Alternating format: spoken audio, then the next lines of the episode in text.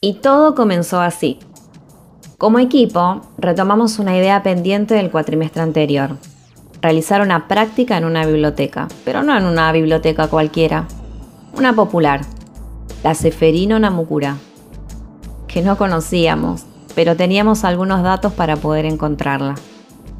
Empezamos por las redes sociales y obviamente la encontramos, pero comenzó la odisea de contactarlos. Cuando todo parecía perdido, o mejor dicho, ninguneado, apareció ella. Sí, ella, Marta. Marta es la bibliotecaria, quien nos clavó el visto, nos hizo desesperar, pero también emocionar y sentimiento de abrazo con tanta vocación expresada. Marta nos abrió las puertas de la biblioteca y nos presentó a todo su equipo. Y apareció Ricardo, el experto en informática, que hace unos super diseños en Paint para promocionar las actividades de la biblioteca por Face. Isabel, una futura bibliotecaria voluntaria, con muchas ganas de aprender, aprender de todo. Tenemos que reconocer que nuestro primer encuentro sincrónico fue muy emotivo, ya que, como dijimos antes, nos abrieron las puertas para conocerlos como espacio cultural, pero sobre todo la labor social que realizan.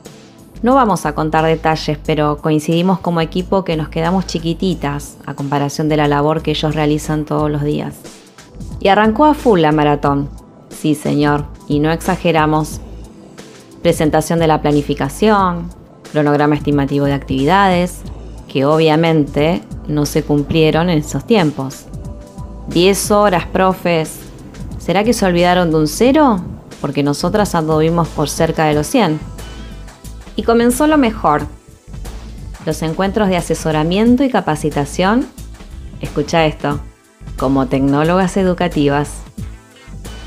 Nos pusimos a disposición para cuando pongan en práctica los conocimientos nuevos. Nunca dudamos de ellos, ya que siempre se mostraron con muchas ganas de aprender. Pero tampoco nos imaginábamos las producciones que realizaron en tiempo récord. Sentimiento de logro, de evidenciar sus aprendizajes y los nuestros, que en ese momento habían pasado desapercibido.